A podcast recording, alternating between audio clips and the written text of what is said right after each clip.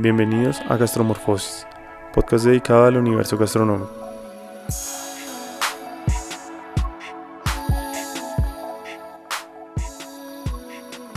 Mi nombre es Santiago Torres y hoy quiero presentarles una entrevista que pudimos tener con María Fernanda Barriga.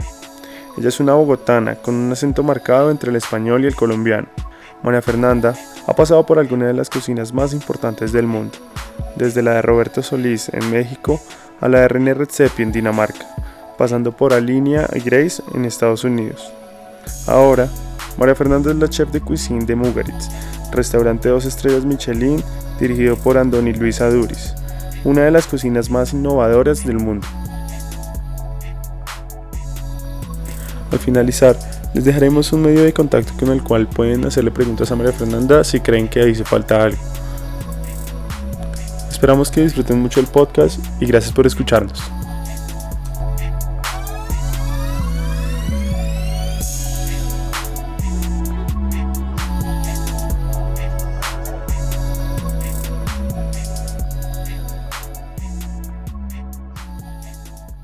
mucho gusto poder conversar contigo y gracias por haber aceptado esta invitación. No, pues muchas gracias por tenerme en cuenta para esto. Bueno, María Fernanda, nos gustaría saber cómo ha sido el proceso para que tú llegaras a Mugaritz, cómo llegaste ahí, cuál fue el camino que recorriste para llegar. Vale. Bueno, te hago si quieres como un pequeño resumen, si me quieres preguntar algo, pues me, me dices porque seguramente me saltaré, me saltaré algo, ya han pasado como varios, bueno, varios años desde que empecé en la cocina. Pero bueno, mi sueño la verdad es que siempre fue llegar, eh, uno, a España, porque siempre sentí como que era el origen de la cocina de vanguardia, cuando estaban haciendo algo diferente. Entonces, siempre mi meta fue como llegar hasta aquí y bueno, Mugaritz ha sido siempre como un restaurante de referencia y este año, bueno, cumplimos 20 años y siempre tuve la ilusión de trabajar como en una cocina de este nivel. La verdad es que tomó bastante tiempo, desde que empecé la cocina hasta, hasta aquí, pues ya han pasado ocho años prácticamente desde que, desde que empecé a cocinar. Entonces, bueno, Mugaritz, eh, eh, llegué por, bueno, aplicando para las prácticas. Todas las personas que están acá, trabajando, todas, absolutamente todas, han sido, han sido, han sido talleres primero. Esto es una regla como que de la casa que a la vez me parece muy, o sea, muy bonita porque es una cocina muy diferente, muy exigente y bueno, cuesta, cuesta tiempo adaptarse. Entonces llegué como un taller más, hace, bueno, ya este sería mi tercer año y bueno, ahí empezó como mi trayecto aquí en Mugaritz. ¿Cuánto dura ese stage que tú hiciste en Mugaritz? Eh, acá son nueve meses, entonces son nueve meses eh, y después de los nueve meses el restaurante está abierto de abril a diciembre. Entonces, en principio, eso son, es de ahí el stage, de abril a diciembre. Y después en diciembre se cierra un mes y en enero se vuelve a abrir hasta abril, que es donde se hace el proceso de creatividad. Entonces ahí de, de algunas personas tienen la oportunidad de quedarse y hacer parte de esto.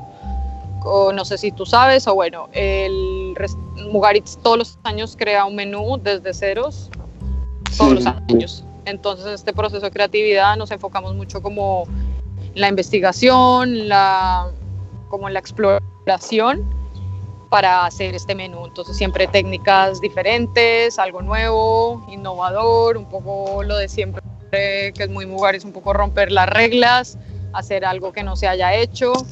Y bueno, tuve la oportunidad de quedarme en este proceso y después de esto, pues me contrataron ahí empezó como mi camino acá. Sí, pues de hecho yo tenía una pregunta sobre lo que tú decías de crear desde cero un menú y, y, comenzarlo a hacer año tras año y digamos siempre con la misma exigencia que tienen ustedes por, por las estrellas, por las listas, por todo este tema, digamos, cómo han logrado tener esa línea de siempre estar a la altura.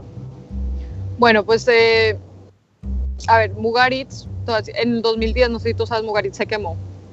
Entonces ahí fue cuando se dieron cuenta que el restaurante era mejor cuando paraba, de plano paraba, porque cuando empiezas en servicio y no paras. Entonces eran un año que no se paraba prácticamente y era muy difícil como darle el tiempo y proceso que necesitaba la, la creatividad. Es algo en lo que nos enfocamos mucho. Entonces, acá tenemos un, un equipo que se llama IMSD, quiere decir Investigación y Desarrollo, es un equipo que todo el año está trabajando en esto. Son cinco personas que están dedicadas 100% a la investigación y desarrollo de nuevas técnicas, nuevos ingredientes, eh, simplemente cosas nuevas ¿no? Que, no, que no se han hecho. Entonces, en este proceso, en, cuando se cambió el restaurante, se dieron cuenta que era necesario parar para pensar y pues poder hacer las cosas bien, por así decirlo. Siempre se han hecho bien, pero bueno, era como el extra. Pero si no hubiera pasado esto del, del accidente, que se hubiera quemado, pues seguramente no se hubiera, no se hubiera decidido cerrar. Es algo como muy diferente a otros lugares porque, a ver, no ningún restaurante puedes parar, ¿sabes? Al final de recibir gente y recibir dinero, porque al final es un restaurante, cuatro meses en los cuales sigues invirtiendo, porque se sigue gastando, se siguen así, hasta un poco más porque estás probando, probando, igual estás probando 100 cosas y 5 saldrán, o sea, a lo mucho, es que son un porcentaje súper locos, pues pruebas mil cosas y salen 5, entonces todos los años se prueban muchísimas cosas y se hacen como, se hacen degustaciones y ahí se escoge lo que, lo que va a quedar para, pues para el año que, vamos a cursar. Entonces, eh, nosotros tenemos aproximadamente 80, 80 hasta 90, 100 platos que se crean año tras año, igual hasta más. Y de estos platos eh, tenemos activos aproximadamente 60 o 70. Y de estos hacemos los menús para cada comensal, cada día, cada servicio. Entonces, cada persona que, cada mesa que viene a comer a Mugaritz tiene un menú diferente. Pues, eh, bueno, es un reto, porque muchos lugares sirve, sabes, el mismo menú para todo el mundo. Pero bueno, acá lo que intentamos siempre es como eh, dar la experiencia a Mugaritz, que es un poco como el juego de todo, de la técnica, del producto. Eh, igual tenemos platos que no son 100% sabe sabor, si no son 100% producto. Tenemos otros platos que son simplemente 100% textura, que igual de sabor no serán muy buenos, pero son textura. Entonces intentamos jugar con esto para crear menús de 25 platos aproximadamente, jugando con todos los, los, pues los platos que tenemos. Entonces de 60 70 platos que tenemos activos, hacemos menús de 25 platos y cada mesa come algo diferente. ¿Eso también con qué sentido? Pues es que no, no siempre puedes asegurarte que le vas a dar eh, la mejor calidad cuando tienes una cantidad muy alta. Entonces nosotros trabajamos con proveedores súper pequeños, nos aseguramos de que siempre lo que tengamos sea lo más fresco, lo mejor y también siempre apoyar eh, pues este tipo de proveedores, los proveedores pequeños sobre, sobre lo que tú decías, cómo manejan el servicio en este tema. O sea, es muy complejo de por sí atender un restaurante ahora si tienes 80 comensales sentados y los 80 van a tener un menú distinto. Sí, bueno, pues la capacidad del restaurante por servicios máximo 60 personas porque, ah, a ver, se podrían poner más personas, pero el espacio no lo da porque no queremos que la gente tampoco se sienta incómoda, tienen que tener un espacio entre mesa y mesa, cada persona tiene que tener, eh, o sea, sentirse cómoda, vivir su experiencia, que al final será única, porque tendrás una experiencia única comparada con la de otra mesa seguramente.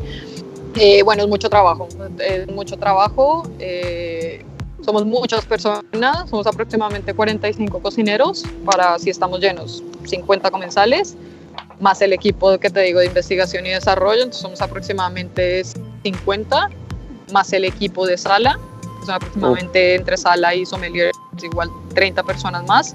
Entonces en total somos unos 80, 80 personas en el restaurante trabajando para 40, 50 comensales que tenemos por servicio. Entonces es crear todos los menús diarios prácticamente y dependiendo o sea, de, que, de lo que tenemos en, en, casa o de lo que puede llegar o de que te llame un pescador diciéndote que tiene eh, no sé cuántos kilos de un pescado que prácticamente está vivo o de un chipirón o de etcétera, etcétera. Entonces siempre intentamos como que tomar lo que sea que, que nos estén dando más fresco, nos estén ofreciendo o vamos a buscarlo nosotros mismos. País Vasco está súper cerca a Francia, hemos de hecho frontera con Francia, entonces hay muchas cosas que vamos y, y, compramos allá. Eh, intentamos ir, por ejemplo, dos, tres veces, cinco, hasta cinco veces vamos al mercado y nosotros mismos escogemos los productos y pues es lo que trabajamos. Entonces es un trabajo súper manual, eh, para mí de artesanos, todo lo que hacemos, hay muchas cosas que igual tú las ves y dices, vale, sin más, porque es un plato súper sencillo. Nosotros nos caracterizamos por tener cosas, por tener máximo en cada plato dos o tres cosas, porque nos gusta que lo que esté ahí sea el protagonista. Entonces no, no verás, yo que sé, en nuestros platos tú ves una foto y son así un pedacito de eh, una hierba y después no sé, una salsa y ya está. Pero bueno, cada cosa tiene muchísimo trabajo. Creo que el valor que tiene lo que, hace, lo que servimos es el valor que nosotros mismos como cocineros le damos. Eh, te puedo poner el ejemplo, tenemos un ejemplo de un plato de hace unos años que se llama Boca Bits, que es una, un chicharrón de piel de pollo glaseado con un caldo, un jugo de gallina. Entonces esta piel de pollo que te puede costar 2, 3 euros el kilo, pero el trabajo manual que tiene es, un, es de artesanos. Una piel que, tiene que, que llega, la tenemos que limpiar, tiene que quedar fina como un papel se pone a secar, no se puede romper, se tiene que freír, tiene que suflar, y aparte lleva un caldo que también tiene unas gallinas rostizadas por una hora y media, después se hace un caldo que tarda 3, 4 horas, se reduce hasta que llegue hasta cierto tipo de bricks. Nosotros usamos eh, los caldos acá. Desde que yo llegué me, se me, han, o sea, me, me, abrieron el mundo, la verdad, porque nunca había visto que ningún restaurante trataran los caldos como se tratan en Mugaritz eh, son dos, tres personas todos los días, todo el día, simplemente haciendo caldos. Las, los caldos al final son la, base, son la base de todo. Entonces, como, bueno, muchas cosas eh, se hacen así, o sea, muchas cosas, la mayoría. Entonces, bueno, como te decía, tenemos platos que son igual de producto, entonces aseguramos acá que igual diferencia de Colombia, que tenemos siempre, sabes, la mayoría del año tenemos lo mismo, tenemos la fortuna también, que ya estando lejos dices, hostia, que sabes que tenemos un paraíso donde vivimos y a veces tampoco lo apreciamos como deberíamos. Estando por acá, pues bueno, ves que tienes cosas de temporada y que cuando son de temporada, las temporadas son muy cortas y el clima varía un montón. Entonces, eh, ahorita, por ejemplo, estamos en verano, que el verano está súper tardío, ha llovido un montón, en el País Vasco llueve un montón. Eh, tenemos los tomates, pues tienes unos tomates de puta madre pero ya igual en un mes, dos meses ya no tendrás ningún tomate. Entonces siempre lo que tenemos como de producto tratamos de explotarlo al máximo y haciéndole lo mínimo, ¿no? Porque al final el protagonista es lo que, lo, que, lo que tienes ahí, lo que te está dando la naturaleza, que tampoco le tienes que hacer mucho. Entonces, bueno, crear los menús y llevar un servicio y llevar una cocina, sí, claro, es un montón de trabajo, es un montón de trabajo, estar todos los, todos los años recibimos gente nueva, ¿sabe? gente que, o sea, que igual no tiene mucha experiencia y que ya por si no tienes mucha experiencia llegas a una cocina así, que es mucha exigencia, mucho trabajo, muchísima disciplina. Eh, pues claro, es bastante trabajo, estás detrás de muchas personas enseñándoles, mostrándoles, repitiéndoles y exigiéndoles al final, porque bueno, los comensales que vienen acá vienen con las expectativas más altas y nosotros no podemos, no podemos dar menos frente a ese tema que tú nos hablabas, como tanto trabajo que puedes llegar a tener solo un piel de pollo y como llega a ser pues un plato de, un restaurante de alto nivel como lo es Mugaritz. Eh, hay un tema acá en Colombia que pasa con los precios del, fine dining y, de los restaurantes que, buscan hacer algo diferente y es que la gente no los apoya muchas veces porque los considera eh, que son eh, exagerados los precios pero en realidad no ven el, el trasfondo que tiene eso. Entonces sería bueno que tú nos explicaras, digamos, el por qué esto tiene un valor agregado y lo que, le da el, precio. Sí, mira, muchas veces, o sea, nosotros tenemos clientes de todas partes del mundo, el 90% son de, no son españoles, ni siquiera no son nacionales, gente, gente a veces que viaja simplemente para venir a comer acá. Y bueno, es gente que es más consciente de a lo que viene, ¿no? Eh, a mí, yo odio cuando dicen este restaurante es caro. A ver, no es caro, es costoso, pero lo que cuesta tiene su valor. Y tanto en producto como en trabajo, como todo, creo que lo tienen. Y siento muchas veces que, o sea, cuando la gente se queja así, es como, es más falta de educación que, que cualquier otra cosa. Le digo, digo, ¿quieres comer rico? Mira, pues para comer rico, pues igual allá yo que esté en Colombia, pues ir a comerte una empanada de puta madre, un roscón y vas a comer súper bien pero lo que nosotros ofrecemos es otra cosa. Entonces creo que todo este, todos estos tipos de restaurantes lo que ofrecen es una experiencia, una experiencia que al final los, eh, pues tiene que tener un coste porque sigue siendo un negocio, ¿no? Y muchas veces estos restaurantes lo peor es que, es que no, no ganan. esa es la realidad, no se gana, esto es más un sueño de la persona que lo está haciendo, pero que al final tienes trabajadores, tienes gastos y tienes que cubrirlos, pero es eso, lo que, lo que se ofrece es una experiencia, es algo que igual no vas a hacer todos los días, no porque el bolsillo no te da y porque igual eh, no es para vivirlo todos los días, igual es para vivirlo una vez al año, yo qué sé. Pero es una experiencia, entonces creo que al final no tiene como que ni comparación con le, ah, mira, me estás sirviendo un bocadito y te voy a pagar esto por, mira, el bocadito igual te cuesta, todo hablar en euros, ¿no? Yo que sé, eh, 3 euros, pero todo el trabajo que tiene detrás, tienes a 3, 4 personas trabajando para esto, o sea, que el, el valor simplemente se incrementa. Nosotros, algo que estamos eh, como haciendo mucho énfasis este año, yo creo que ya desde hace unos años, en Mugaritz, por ejemplo, es como la historia es el sexto sabor. Y, y, lo es, porque yo te puedo presentar a ti lo que te digo, una piel, una piel de pollo, que es un chicharrón, y te lo comes y dices, vale, esto es un chicharrón con una calde, un caldo de gallina sin más.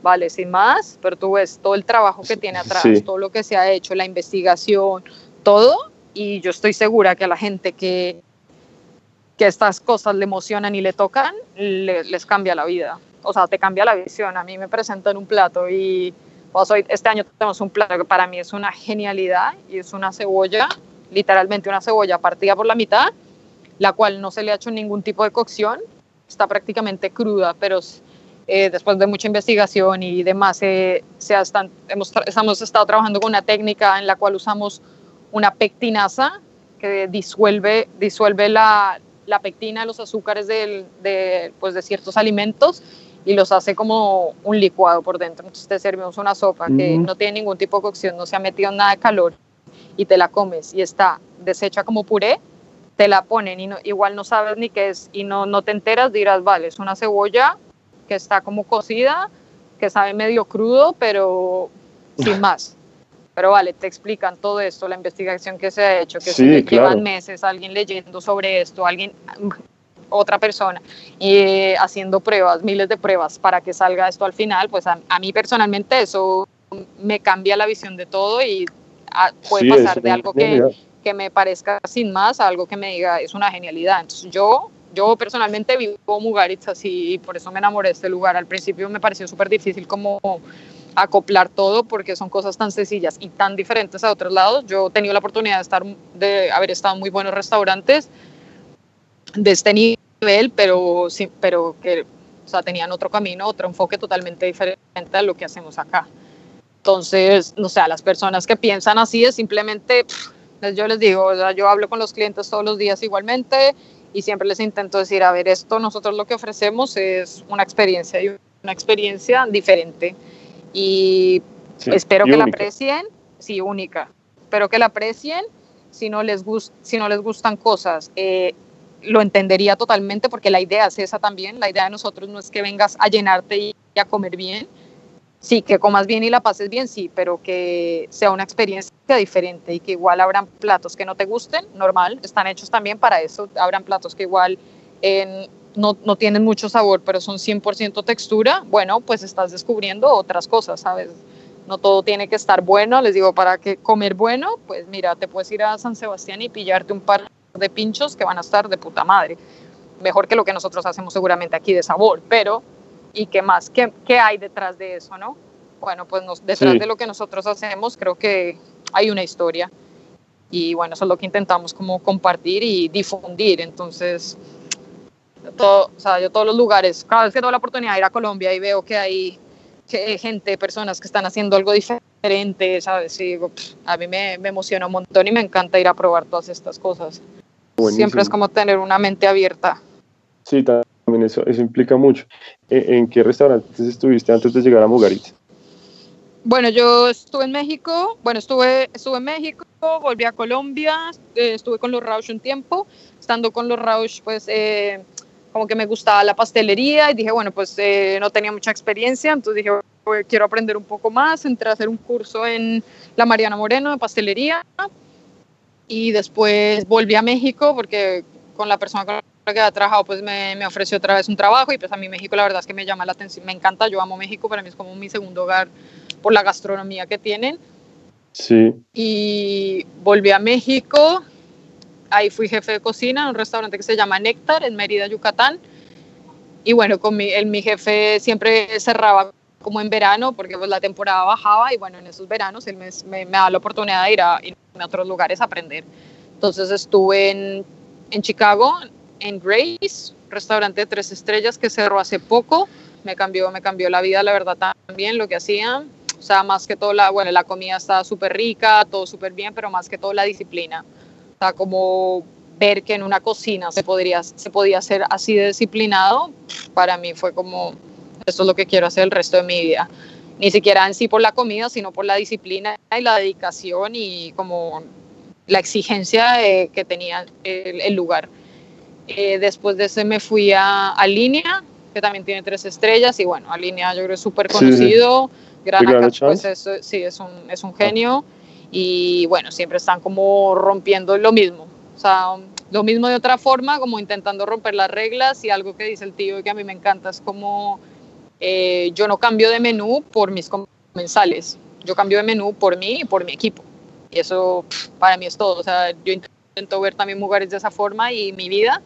Y es como les digo a, a los chicos con los que trabajo, o sea, yo, a mí me da igual, no me da igual, pero me da igual si un cliente entra y ve la cocina, o sea, que está sucia, o, o sea, nosotros lo hacemos también por nosotros. Obviamente hay un cliente, tenemos que ser impolutos, pero así no haya nadie, también.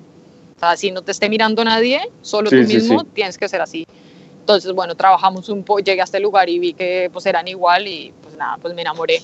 Después de Alinea, eh, también estuve en Noma un par de meses y bueno, igual, ¿no? Al final este tipo de cocinas son de muchas, mucha exigencia y bueno, eso creo que es lo que me, me motiva más, como al, fin, al final nunca estar como en una zona de confort y siempre estar como a, a ti mismo empujándote a más pues es, creo que es lo mejor. Creo para mí el sentimiento de comodidad es, es lo peor.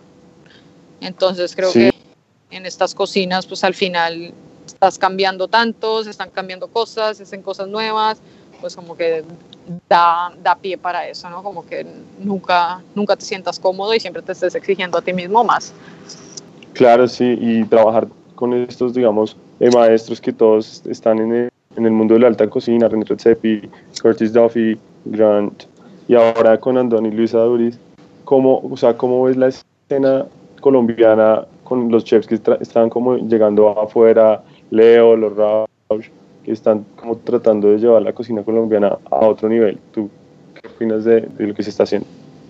Nada, a mí me parece súper, o sea, yo, mira, te voy a ser 100% honesta, yo la verdad es que pff, prácticamente llevo dos años, o igual casi tres años, que estoy un poco desconectada de todo, porque es que el, la vida que llevo ahora no me da tiempo para, para más, ¿sabes? Entonces veo un poco lo que está pasando, no sigo muchísimo la escena, pero bueno, tengo par de contactos y estoy viendo lo que están haciendo. Hace, el año pasado estuve en Colombia y me emociona un montón como las nuevas generaciones que están haciendo cosas. Eh, a mí la verdad me encantaría algún día poder volver a Colombia y hacer algo también, porque creo que tenemos un montón de potencial. Siento más que nada que, que falta como educación en la gente, de aprender a apreciar todo lo que se está haciendo y, lo, y el talento que tenemos. Pero, pero nada, siento que vamos, vamos avanzando eh, un montón. Cada año que vuelvo veo como cosas diferentes, veo gente nueva, gente con ganas de hacer cosas diferentes y gente que lo está sabiendo apreciar. Entonces, pues para ti como colombiano estar lejos y, estar, y ver que están haciendo cosas así, pues es súper súper emocionante, porque también te están abriendo campo a ti en algún, o sea, en algún momento que, que decidas volver y bueno, la gente ya, la mentalidad de las personas creo que ha, habrá cambiado eh, para mejor, para mí personalmente. Y, y de hecho la, la, idea del programa también es, es como eso, llevar eh, cultura gastronómica a, a, a las personas que, que, entiendan un poco más y que se le dé el valor pues que, que merece y que tal vez no le falta todavía darle ese sentido acá de propiedad en Colombia. Sí, claro, o sea, yo siento que eso al final es de tiempo, ¿eh? Yo acá también mi idea de venir a España era eso, porque yo sentía que la, la escena estaba mucho más desarrollada, la gente estaba mucho más eh, abierta a esto, o sea, lo que choca a veces y desanima es como estar en un lugar y que intentes aceras y la gente que no los reciba, que a, mí me pasó en México, yo sé, seguramente sé que le pasará a gente en Colombia que está empezando, pero bueno, los primeros años siempre son como los más difíciles. Mugares, por ejemplo, sí. ahora lleva 20 años, ya está muy bien, o sea, ubicado, la gente lo, lo ubica en la mente, pero, o sea, tú oyes a Andoni, Andoni habla de los primeros 5, 10 años y dice, son fueron los años más difíciles, o sea, que no venía un alma al restaurante porque nos daban de palos por todas partes, porque lo que estamos haciendo no era lo normal, o sea, siempre estamos como rompiendo los esquemas y bueno, o sea, la gente de tu misma zona es la que más duro te va a dar. O sea, y es lo que pasa siempre, va a llegar otra gente de fuera que igual lo aprecie más porque sí porque lo entiendo de otra manera, pero si tú haces, yo que sé, una empanada construida en Colombia, el primero que los que te van a dar duro van a ser los colombianos, a decir esto que es una empanada, qué mierda es esta. Pero bueno, creo que por algo se empezar y creo que Colombia ya está empezando por eso y pues a mí, te digo, como colombiana me emociona un montón ver que la escena, la escena está cambiando. Te quería preguntar sobre el, un, si tienes algún proyecto alternativo en el que estés trabajando fuera de Mungaritz como, como, como lo que decías, de algún momento llegar a Colombia, ¿estás trabajando en algo de eso por ahora? Mm, no, la verdad es que no. Eh, la, Mugaritz consume todo mi tiempo, toda mi energía y te digo, es que no, no es un trabajo fácil lo que estoy haciendo ahora, también es mi primer año y ahorita no, no, me, no me da la cabeza como para, para hacer otras cosas. Me gustaría en algún momento, sí, claro, pero por ahora no. Bueno, María Fernanda, muchísimas gracias por recibirnos. Ha sido todo un placer. Espero que de verdad sigas teniendo muchos éxitos. Ah, pues muchísimas gracias y bueno, gracias por, por esto, por darme la oportunidad como de contar un poco lo que estoy haciendo y bueno, si sirve para alguien, pues esa es la idea.